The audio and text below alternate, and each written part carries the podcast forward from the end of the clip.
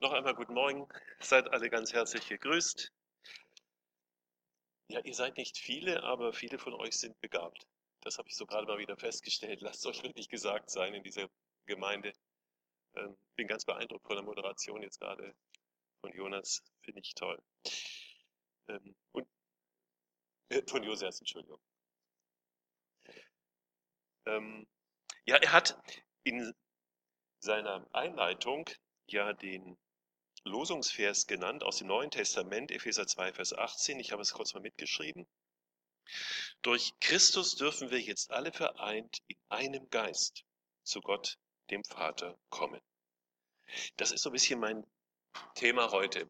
Also ich würde mal die Predigt überschreiben mit dem Titel oder mit der ja, Überschrift Der Heilige Geist einfach unbegreiflich.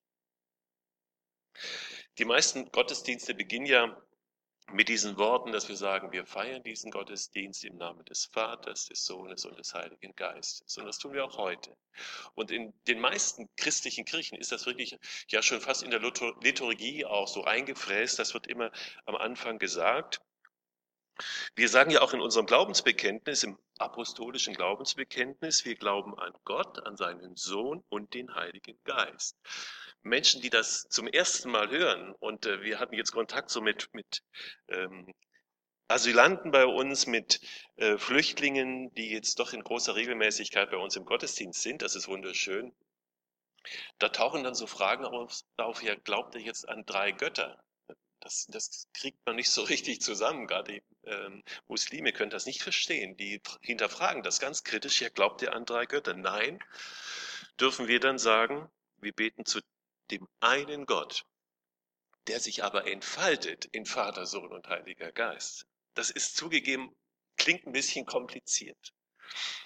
Ähm, wie sollen wir das uns vorstellen? Vater, Sohn, das geht ja noch, aber der Heilige Geist, wie, wie können wir das greifen? Wie können wir dieses, diesen Heiligen Geist greifen? Und ich möchte da so heute anknüpfen an die Pfingstpredigt vom letzten Sonntag, die Viktor Petrau in Backnern gehalten hat. Die habt ihr jetzt nicht gehört, aber ich möchte äh, einen Bibeltext daraus ähm, nochmal herausnehmen, und zwar einen einzigen Vers. Er hat gepredigt über Epheser 1, und ich lese euch jetzt mal einen Abschnitt daraus vor. Er hat gepredigt über Epheser 1 von Vers 3 bis Vers 14. Und das werde ich jetzt euch nicht alles vorlesen, aber also in diesem ähm, Brief an die Epheser, da beginnt ja Paulus sozusagen mit einem Lobpreis. Gelobt sei Gott der Vater unseres Herrn Jesus Christus. In ihm haben wir die Erlösung durch sein Blut. In ihm sind wir zu Erben gemacht. Und dann Vers 13, und darauf möchte ich jetzt abheben, heißt es dann, in ihm seid auch ihr, die ihr das Wort der Wahrheit gehört habt, nämlich das Evangelium von eurer Seligkeit. In ihm seid auch ihr, als ihr gläubig wurdet, versiegelt worden mit dem Heiligen Geist, der verheißen ist, welcher ist das Unterpfand unseres Erbes zu unserer Erlösung, dass wir sein Eigentum würden zum Lob seiner Herrlichkeit. Auf diesen Text, auf diese zwei Verse im Grunde stütze ich heute die Predigt. Und ich lese diese Textpassage nochmal vor nach der ähm, neuen Genfer Übersetzung. Die ist so ein bisschen frischer, weil sie so diese, diese bekannten lutherischen Texte so ähm, bisschen aufbricht. Und ich lese mal diese zwei Verse nochmal vor nach dieser Übersetzung. Und weil ihr, schreibt Paulus an die Christen in Ephesus, diese Botschaft, also das Evangelium, im Glauben angenommen habt, hat Gott euch, wie er es versprochen hat, durch Christus den Heiligen Geist gegeben. Damit hat er euch sein Siegel aufgedrückt. Die Bestätigung dafür, dass auch ihr jetzt sein Eigentum seid. Der Heilige Geist ist gewissermaßen eine Anzahlung, die Gott uns macht, der erste Teil sozusagen unseres himmlischen Erbes. Gott verbirgt sich damit für die vollständige Erlösung derer, die sein Eigentum sind. Und mir ist das erst letzten Sonntag so bei der Pfingstpredigt von Viktor groß geworden und habe gedacht, Mensch, warum habe ich diesen Vers nie so richtig wahrgenommen, überlesen? Und ich möchte heute einmal etwas weiter fragen, nämlich was will Gott eigentlich mit dem Heiligen Geist? Was ist sein Ziel mit dem Heiligen Geist? Was ist so dieser weite Horizont Gottes im Blick dabei? Und ich möchte es bei den vielen Fragen so zum Heiligen Geist einmal so machen, dass ich einfach mal so ein paar Fragen stelle, von denen ich glaube, dass sie uns beschäftigen, also mich zumindest beschäftigt haben. Und insofern ist die Predigt heute vielleicht weniger eine Predigt als eine Bibelarbeit oder ja, eine Bibelarbeit. Ähm, und ich hoffe, ihr könnt so gedanklich dabei bleiben. Die erste Frage ist mal die ganz, eine ganz schlichte Frage. Ähm, gerade im Hinblick auf Pfingsten, was wir ja letzten Sonntag gefeiert haben. Gibt es den Heiligen Geist eigentlich erst seit Pfingsten? Oder wo war er vor Pfingsten? Seit wann gibt es eigentlich den Heiligen Geist? Und wir dürfen dazu ganz, ganz vorne in der Bibel beginnen. In den ersten Versen der Bibel, 1. Mose 1, dritter Vers, heißt es ja, und der Geist Gottes schwebte über den Wasser. Es wird nicht gesagt, wie wir uns das jetzt vorzustellen haben, aber der Geist Gottes war da. Genauso wie wir, wie wir ja von Jesus Christus bekennen, dass er von Ewigkeit zu Ewigkeit ist und von Anfang an bei Gott war. Und auch der Heilige Geist ist also keine Erfindung des Neuen Testaments. Das muss man auch mal so, einfach mal so klarstellen. Er gehört von Anfang an bei Gott dazu, wirkt von Anfang an in der Schöpfung mit, durchdringt die ganze Schöpfung. Also wenn wir uns an der Schöpfung erfreuen oder in die Schöpfung hineinschauen, so wie wir es jetzt im Frühling machen, wenn es draußen so toll ist, dann sehen wir in gewisser Weise etwas sehr Geistliches. Und dann taucht der Heilige Geist im Alten Testament immer wieder an verschiedenen Punkten dann auch auf. Wir lesen ja, dass die Propheten, vor allen Dingen die Propheten, vom Geist getrieben waren, vom Geist geleitet waren, immer wieder ihre Botschaft von Gott dann dem, dem Volk, den Königen übermittelt haben. Aber interessant ist, dass im Alten Testament nicht nur Propheten, nicht nur die Propheten den Geist haben, sondern oft auch ganz einfache Menschen. Ich habe den Text aus 2. Mose 31,3, da dieser eine Vers, da heißt es, und der Herr redete mit Mose und sprach, siehe, ich habe mit Namen berufen Bezalel, den Sohn Uris, des Sohnes Hurs vom Stamm Juda, und habe ihn erfüllt mit dem Geist Gottes, mit Weisheit und Verstand und Erkenntnis und mit aller Geschicklichkeit, ja wozu?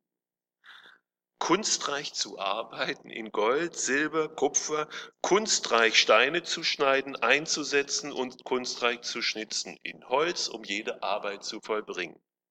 Und habe ihn erfüllt mit dem Heiligen Geist. Also was will ich sagen? Da bekommt ein einfacher Steinmetz den Heiligen Geist, damit er die Stiftshütte so bauen kann, wie es Gott gefällt, als Handwerker. Wir denken ja manchmal, einen Heiligen Geist brauche ich, wenn ich predige, wenn ich Bibelarbeiten mache, wenn ich ein seelsorgerliches Gespräch führe oder vielleicht eine Andacht vorbereiten muss. Nein, ich brauche den Heiligen Geist, wenn ich für Gott etwas tun will. Das kann Kunst, das kann handwerkliche Arbeit sein, das kann auch sein, dass ich nach dem Gottesdienst Kaffee koche oder einen Brunch vorbereite, weil ja alles zur Ehre Gottes ist. Zu all dem brauche ich den Heiligen Geist. Aber wir sehen auch an dieser Textpassage eines, es gibt einen wichtigen Unterschied zwischen dem Heiligen Geist im Alten Testament und dem Heiligen Geist im Neuen Testament. Im Alten Testament bekommen immer nur ausgewählte Personen den Heiligen Geist, wie eben dieser Steinmetz, äh, Bezasel. Meist sind es Propheten, sehr oft, aber es sind auch Könige, die den Heiligen Geist bekommen. Sie brauchen ihn, um für ihr Volk gute Entscheidungen treffen zu können. Aber der Heilige Geist bindet sich dann immer auch an den Gehorsam desjenigen, der ihn bekommen hat, der Könige, der Propheten, dass sie eben nach Gottes Willen das tun. Wir lesen beispielsweise von Paul, König von Israel, dass er den Heiligen Geist bekommt.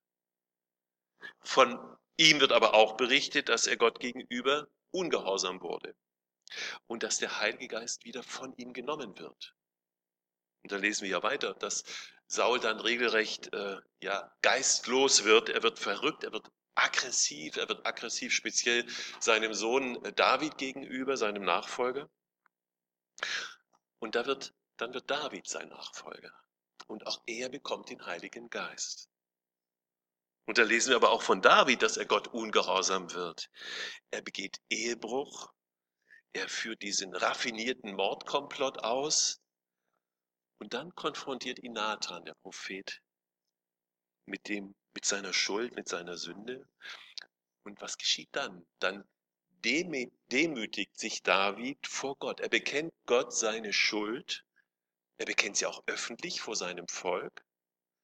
Und das ist der große Unterschied zu Saul. Und wir kennen ja diesen Psalm 51, wo David Gott regelrecht anfleht und bittet, nimm deinen Heiligen Geist nicht von mir. Er hat ja bei seinem Vorgänger, bei seinem Vater Saul erlebt, was da passiert, wenn der Heilige Geist einem Menschen genommen ist, einem König genommen wird.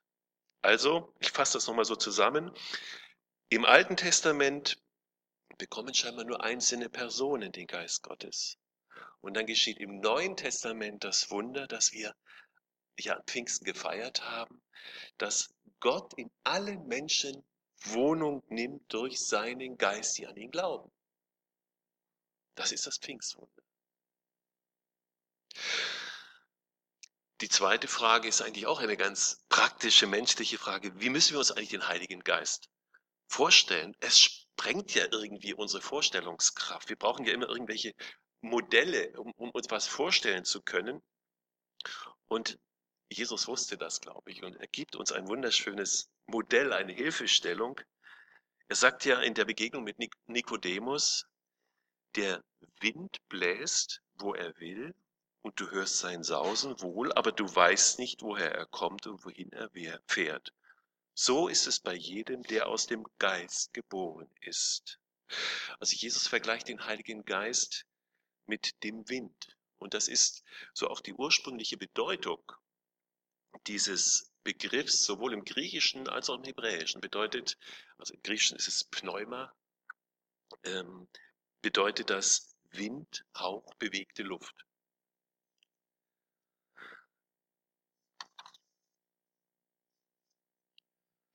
Also ist, der Geist ist unsichtbar, er ist unsichtbar wie der Wind. Wir können ihn nicht greifen, nicht sehen. Wir können irgendwie den Heiligen Geist materiell nicht dingfest machen. Aber was wir spüren, das sind die Auswirkungen des Heiligen Geistes.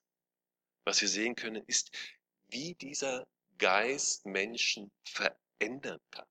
Und Paulus spricht ja dann auch von den Früchten des Heiligen Geistes. In Galater 5 schreibt er die. Galater, die Frucht aber des Geistes ist Liebe, Freude, Friede, Geduld, Freundlichkeit, Güte, Treue, Sanftmut, Keuschheit. Also ich sehe nicht den Baum, aber ich sehe die Früchte des Baumes. Die kann ich wahrnehmen. Jetzt könnte man natürlich umgekehrt auch fragen, was ist, wenn ich von diesen Wirkungen, von diesen Früchten des Geistes nichts erkennen kann? Auch persönlich nichts erlebe kann ich dann zurückschließen, dass ich den Heiligen Geist nicht habe? Oder ich übertrage das mal auf andere Menschen. Ich sehe bei dem einen oder anderen, der von sich sagt, er sei gläubig, überhaupt nichts von den Früchten. Kann ich dann sagen, der hat den Heiligen Geist nicht? Das ist eine spannende Frage. Und da müssen wir sagen, Vorsicht, Vorsicht, Vorsicht. Auch im Hinblick, wenn wir andere Gemeinden beurteilen. Wir haben im Neuen Testament sehr seltsame Gemeinden. Da sind zum Beispiel die Galater. Paulus schreibt ja in seinen Briefen meistens am Anfang so auch ein paar lobende Worte rein. Die Galater, die lobt er überhaupt nicht. In Galater ähm, 3.1, da beschreibt er sie ja als ziemlich chaotischen Haufen. O ihr unverständigen Galater, wer hat euch bezaubert? Und dann geht's weiter, peng, peng, peng. Und trotzdem spricht er sie in Kapitel 6, Vers 1 an mit ihr Geistlichen, ihr Pneumatikoi. Ihr, die ihr geistlich seid, sagt er da. Also selbst wenn sich keine Früchte erkennen lassen, spricht Paulus ihnen den Heiligen Geist nicht ab. Und das Gleiche gilt für die Korinther. Das ist ja nun die Chaosgemeinde schlechthin im Neuen Testament. Der Paulus schreibt in Korinther im ersten Brief, Vers im Kapitel 3, Vers 2, Milch habe ich euch zu trinken gegeben, nicht feste Speise. Ihr könnt diese einfach nicht vertragen. Und er sagt, auch jetzt könnt ihr es noch nicht, weil ihr noch fleischlich seid. Also Paulus sagt, mit euch kann ich gar nicht geistlich reden. Ihr seid so unreif in eurem Glauben. Ihr vertragt keine feste Speise. Babynahrung ist angesagt. Und im gleichen Kapitel, nicht im nächsten Brief, nein, im gleichen Kapitel sagt er, ihr seid der Tempel Gottes, weil der Heilige Geist in euch wohnt. So chaotisch die Gemeinden, denen der Paulus so seine Briefe schreibt, auch sein mögen, keiner spricht Paulus den Heiligen Geist ab. Wenn sie sich zu Jesus Christus bekennen, dann spricht er ihnen den Heiligen Geist nicht ab. Und deshalb sollten wir ganz, ganz vorsichtig sein mit einem Urteil in dieser Hinsicht, was andere Menschen betrifft. Und das bringt jetzt mich zu der dritten Frage. Habe ich eigentlich den Heiligen Geist? Manche Christen auch fragen sich das ja fast schon selbst quälerisch.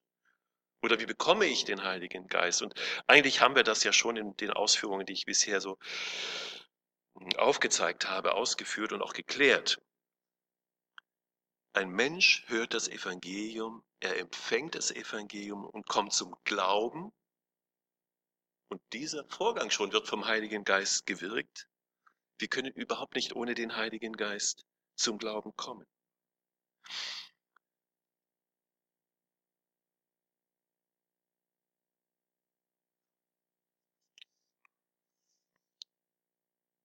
Paulus schreibt in Epheser 1, Vers 13, ich lese jetzt nochmal diesen Vers vor.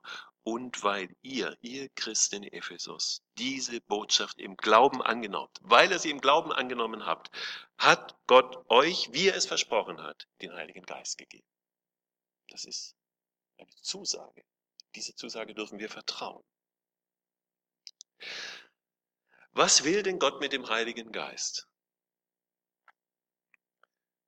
Ganz wichtige Frage, gerade wenn es um den größeren Horizont geht, der äh, über mein Befindliches, meine Befindlichkeiten rausgeht. Und da müssen wir jetzt buchstäblich bei Adam und Eva beginnen. Ich möchte es aber ganz kurz machen.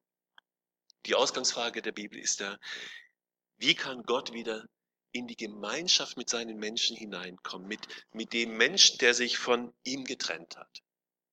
Wie kommen Gott und Mensch wieder zusammen? Das ist die Grundfrage der Bibel.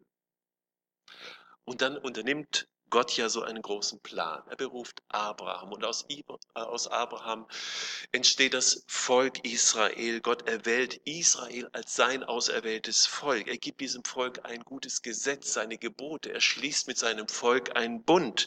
Und er sagt, haltet euch an diesen Bund, an dieses Gebot, an diese Gebote. Lebt danach, damit ich wieder in die Gemeinschaft mit euch hineinkommen kann. Damit ich euer Gott sein kann und ihr mein Volk sein kann, könnt. Aber wir wissen, dieser Plan geht schief, weil Israel dieses Gesetz nicht hält. Israel scheitert immer wieder am Halten dieser guten Ordnung Gottes. Und dann gibt es schon im Alten Testament Propheten, die vorausschauen, die weiterschauen und voraussagen, dass Gott jetzt noch etwas anderes tun wird und tun muss. Ich habe hier einen Vers aus Jeremia in Kapitel 31. Äh, ich habe nicht die genaue Versnummer, aber da heißt es in Kapitel 31, siehe, ich werde mit dem Haus Israel einen neuen Bund schließen. Und dann kommt es, ich will mein Gesetz in ihr Herz schreiben und in ihren Sinn schreiben. Gott sagt ja nichts anderes als, dass dieses gute Gesetz, das Mose in steinernen Tafeln erhalten hat, dass er dieses jetzt implantieren wird sozusagen in das Herz seiner Leute. Ich will euer Herz verändern, ich will euer Wesen neu machen. Und im Propheten Hesekiel, da gibt es eine Stelle, wo Gott sagt, ich will euch ein neues Herz und einen neuen Geist, einen neuen Geist geben. Gott sagt, ich muss den Menschen von innen heraus verändern. Und das ist das, was im Neuen Testament geschieht, dass Gott den Menschen neu macht, seinen Geist gibt. Da, wo ein Mensch zum Glauben kommt, bekommt er den Heiligen Geist geschenkt. Es entsteht ein neuer Mensch mit einem neuen Geist, mit einem neuen Herz. Durch den Heiligen Geist wird dieses Ziel, das Gott mit seinen Menschen hat, mit hineinzukommen in diese Gemeinschaft, schon hier und jetzt sozusagen teilverwirklicht. Wir bekommen mit dem Heiligen Geist so etwas wie einen Vorgeschmack von dieser Herrlichkeit. Und wer den Heiligen Geist hat, der hat eine Garantie dafür, dass Gott in der Herrlichkeit den ganzen Rest einmal draufgeben wird, drauflegen wird, dass er das vollendet, was jetzt schon hier begonnen hat. Ich muss nochmal Epheser 1,14 zitieren. Der Heilige Geist ist gewissermaßen eine Anzahlung, die Gott uns macht. Der erste Teil unseres himmlischen Erbes. Also, was wir hier und jetzt bekommen, ist sozusagen ein, ein Vorschuss. Ein Vorschuss. Nächste Frage. Was tut? Wie wirkt der Heilige Geist? Wir verstehen das Wirken des Heiligen Geistes ja meistens sehr ja, auf uns bezogen, sehr individualistisch. Was tut, wie wirkt der Heilige Geist in einzelnen Menschen, wie wirkt er in mir? Die Perspektive des Neuen Testaments ist viel breiter. Im Neuen Testament ist der Heilige Geist der, der im Grunde die ganze Heilsgeschichte initiiert und auch voranbringt, vorantreibt. Er leitet die entscheidenden Personen. Durch den Heiligen Geist empfängt Maria Jesus. Sie wird zu seinem Werkzeug, zu einem Werkzeug. Der Geist erfüllt sie und der Geist erfüllt dann später auch Jesus. Der Geist kommt auf ihn bei der Taufe herab und führt im Grunde das ganze Wirken Jesu. Er führt ihn in die Wüste, aber er stützt ihn dann auch. Und Paulus schreibt auch, dass es der Heilige Geist ist, der Jesus von den Toten auferweckt. Also der Heilige Geist ist der, der das ganze Geschehen um Jesus vorantreibt, so wie ein Regisseur. Aber es geht ja dann weiter. Der Heilige Geist treibt die Mission der ersten Christen an. Und dabei ist eines interessant. Mission beginnt nicht mit dem Missionsbefehl, beginnt nicht mit einem Auftrag. Jesus gibt seinen Jüngern den Missionsbefehl, ja. Wir können das ja nachlesen. Matthäus 28, 19. Geht hin und macht zu Jüngern. Und was passiert anschließend? Nichts. Die Jünger bleiben in Jerusalem. Und Jesus hat das auch so gewollt. Wir können in Lukas lesen, in Kapitel 24, das ist so einer der letzten Verse Jesu vor seiner Himmelfahrt, da sagt er, ihr aber sollt in der Stadt bleiben bis ihr ausgerüstet seid mit der Kraft aus der Höhe. Also sie sollen jetzt erstmal in Jerusalem bleiben. Den Auftrag haben sie erhalten, das Programm haben sie erhalten. Sie sollen jetzt warten bis Pfingsten, bis der Heilige Geist kommt. Und bis sie durch den Heiligen Geist so die Kraft bekommen, die sie brauchen für diesen Auftrag. Also Mission beginnt nicht damit, dass man es den Leuten befiehlt, beginnt nicht mit Appellen, beginnt nicht mit der Pflicht. Weil Pflicht ist ja kein Motor für so einen Auftrag. Jemandem zu sagen, du sollst, du sollst, das setzt doch noch niemand in Bewegung. Mission beginnt dort, wo der Heilige Geist Mensch berührt, wo er Menschen durchdringt, erfasst und verändert. Jesus hat nie gesagt, so, ich gebe jetzt euch einen Auftrag und jetzt setze ich mich zur Rechten des Vaters und schau mal, was ihr daraus macht. Nein, er sagt, ich gebe euch alles, was ihr braucht für diesen Auftrag, für eure Sendung. Ihr werdet die Kraft des Heiligen Geistes empfangen und ihr werdet meine Zeugen sein. Da steht nichts von theologischer Ausbildung. Ganz schlicht, ihr werdet sein. Da ist auch nicht von Erfolg die Rede. Ihr werdet meine Zeugen sein. Sprecht einfach von mir. Tut das holprig, tut das stocken, tut das, egal wie. Der Heilige Geist kann da daraus etwas machen und er wird daraus etwas machen. Er allein ist es, der zum Glauben führt. Es ist auch der Geist, der Heilige Geist, der die Mission treibt, der die, der die Gemeinde gründet und gegründet hat. Unsere Gemeinde hier in Backler in Hohenacker. Und der Heilige Geist erfüllt diesen Gottesdienst. Selbst wenn ein Gottesdienst, ich hoffe, dieser ist es nicht, noch so kümmerlich ist, manchmal ist es ja auch wirklich mickrig. Und ähm, das sage ich nicht in eure Richtung, das sage ich auch in unsere Richtung. Ganz selbst kritisch, ganz klar. Manchmal empfindet man das auch wirklich beklemmend. Und wir sind ja dann manchmal sehr schnell mit einem Urteil über schlechte Gottesdienste, über schlechte Predigten. Und äh, also ich bin es zumindest immer gewesen, ein sehr kritischer Begleiter von Predigt. Ich konnte mich fürchterlich aufregen über schlechte Predigten und habe dann auch manchmal lieblos und hart geurteilt. Und da hat Gott mir das so klar gezeigt, was Gottesdienst und Predigt ausmacht, in einem ganz bestimmten Erlebnis. Da war ein Gottesdienst in Backnang und es war ein Gastprediger da. Und ich weiß noch ganz genau, ich saß in der zweiten Reihe und ich bin immer tiefer gesunken in meinen Stuhl und ich fand es so langweilig, fand es äh, so nichts sagen und ah, ich war maßlos enttäuscht.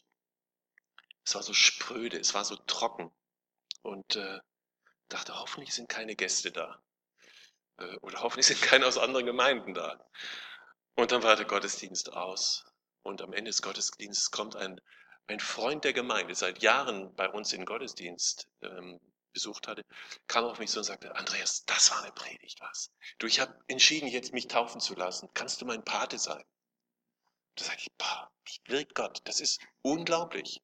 Und ich bin seitdem etwas vorsichtiger mit meinem Urteil über Predigten oder über Gottesdienste. Er wirkt, wo er will, der Heilige Geist und wie er will. Und er hat so große Geduld mit seiner Gemeinde, auch wenn sie vielleicht noch so schlafmützig und auch kümmerlich äh, daherkommt. Und ich sage auch immer unserer Gemeinde, auch die schlechteste Gemeindeleitung kann nicht verhindern, dass Gott durch den Heiligen Geist seine Gemeinde leitet. Der Heilige Geist ist auch der, der den Glauben schenkt. Niemand, heißt es in 1. Korinther 12, Vers 3, niemand ist imstande zu bekennen, Jesus ist der Herr, außer durch den Heiligen Geist.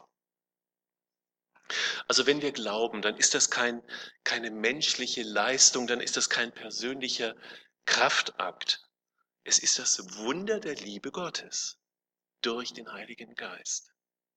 Dass wir gläubig sind, das ist ein Geschenk von Gott. Jesus sagt einmal, nicht ihr habt mich erwählt, ich habe euch erwählt. Johannes 15, Vers 16. Niemand hier, auch in diesem Raum, kann sagen, ich habe Jesus erwählt.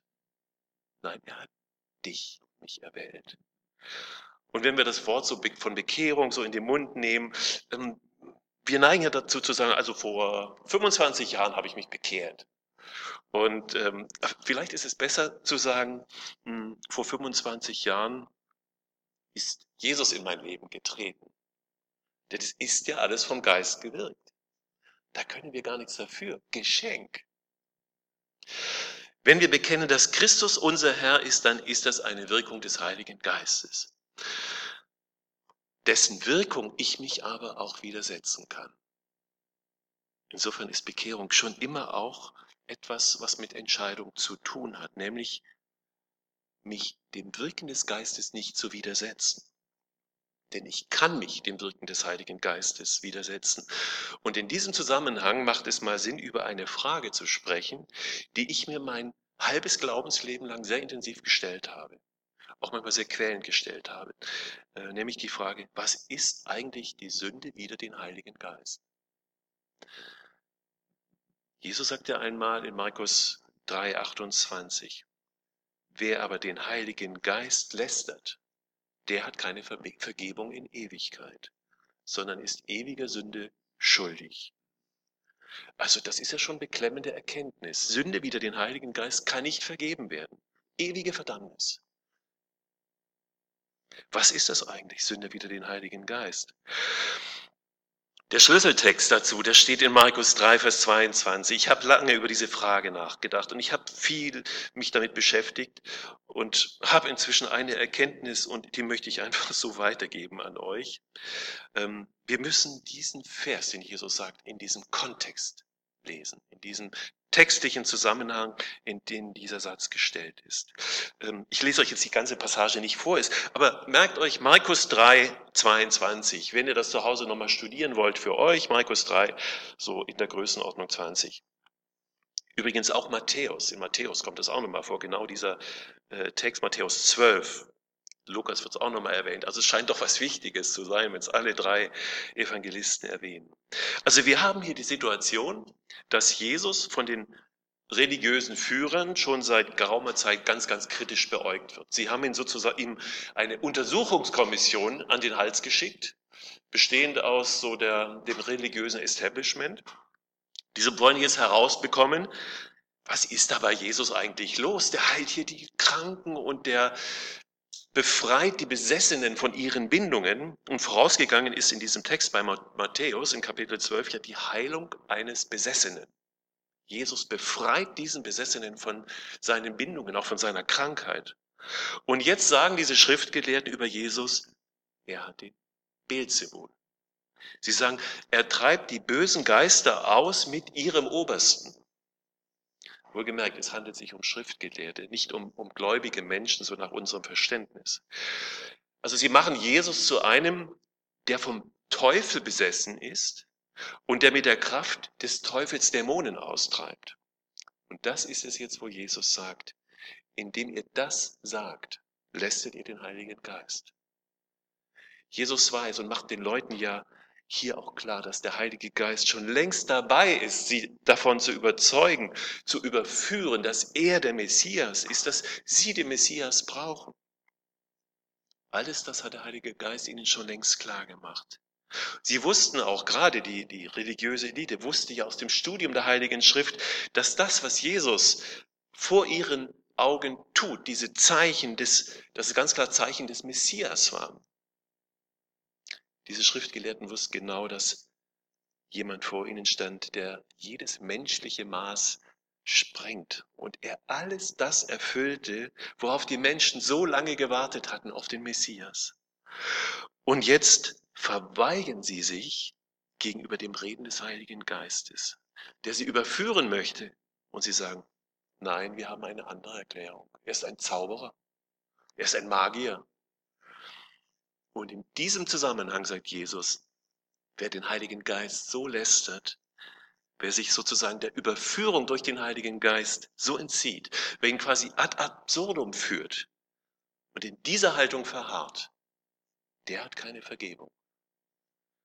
Also die Sünde wider den Heiligen Geist, so wie ich es verstehe aus dieser Textpassage, aus der Schrift, ist gar nicht so sehr eine punktuelle Sünde, sondern sie ist eine Haltung, nämlich dass man sich verweigert, die Überführung durch den Geist zuzulassen, anzunehmen, der einem ja etwas klar gemacht hat. Aber das Wichtige dabei ist, er redet hier nicht zu seinen Jüngern. Jesus redet nicht zu seinen Nachfolgern, zu gläubigen Menschen. Dieses Wort von der Sünde wieder den Heiligen Geist kommt nie im Zusammenhang mit seinen Nachfolgern vor. Jesus sagt, ihr könnt mich verspotten, ihr könnt mich kreuzigen, das alles kann vergeben werden. Aber wer dem Heiligen Geist sozusagen in den Arm fällt und dann sagt, nein, will ich nicht, da sagt Jesus, dem habe ich nichts mehr zu sagen. Wenn ihr eine andere Erkenntnis zu dieser Stelle habt, dann können wir hinterher noch mal gerne diskutieren. Letzte Frage und dann bin ich auch wirklich am Ende. Kann man den Heiligen Geist spürbar also sinnlich, wahrnehmbar erfahren. Oder schärfer gefragt, muss man als Christ den Heiligen Geist spürbar, sinnlich erfahren? Fragezeichen. Also die Frage, kann man den Heiligen Geist spürbar erfahren? Eindeutig ja. Es gibt sinnliche Erfahrungen des Heiligen Geistes. Paulus kann in seinen Briefen ja sehr klar und immer wieder auf seine Erfahrung des Heiligen Geistes Bezug nehmen. Paulus ist im wahrsten Sinne des Wortes ein Charismatiker.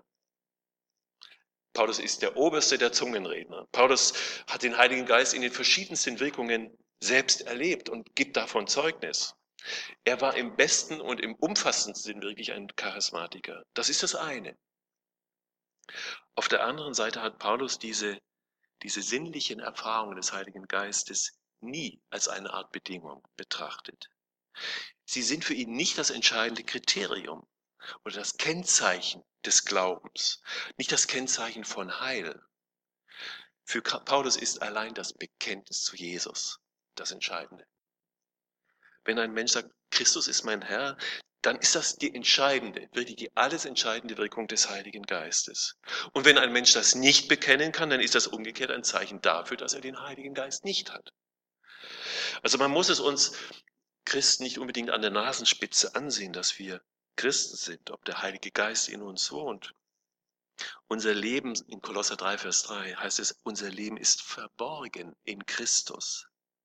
Und da stehen wir irgendwie schon an einem wichtigen Punkt ähm, unseren Gegen, in unseren gegenwärtigen Diskussionen, in unseren Gemeinden auch. Für uns Menschen, die, die wir ja in der, in der Epoche der sogenannten Postmoderne leben, da ist ja nur das wahr, was wir erleben, was wir erfahren, was wir sinnlich wahrnehmen können. Das ist sicher auch ein Grund, warum die charismatischen Bewegungen so einen großen Zulauf haben. Weil wir so fixiert sind auf die Phänomene. Alles andere akzeptieren wir nicht als wirklich. Aber ihr Lieben, die Frage, ob man etwas erleben kann, ob man etwas spüren kann, sehen kann, ist in der Bibel eigentlich zweitrangig. In der Bibel ist diese Frage nach dem sinnlichen Wahrnehmen des Geistes eher nebensächlich. Die entscheidende Frage ist, wie sieht Gott? Wie sieht Gott mein Leben?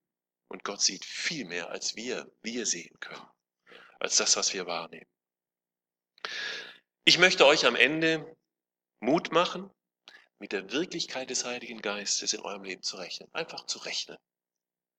Denn er ist dir geschenkt, wenn du an ihn glaubst. Das ist eine Tatsache. Auch wenn du sie manchmal nicht spüren kannst, wenn du ihn manchmal nicht wahrnehmen kannst. Es ist nicht immer spektakulär, unser Leben mit Christus. Aber bleiben wir auf diesem Weg, des Glaubens, bleiben, Sie auf, bleiben wir auf dem Weg der Gemeinschaft, des sich gegenseitig Ermutigens, bleiben wir liebende, aufbauende Menschen, damit die Früchte des Heiligen Geistes erkennbar werden. Erkennbar werden für andere Menschen. Denn wir haben ja nicht nur eine Botschaft, wir sind, wir sind die Botschaft. Wir machen nicht Mission, überspitzt gesagt, wir sind Mission. Und wir sind, das sollten wir uns immer wieder vergegenwärtigen, die einzige Bibel, die die meisten Menschen heute noch lesen. Gott segne euch in dieser Mission. Amen.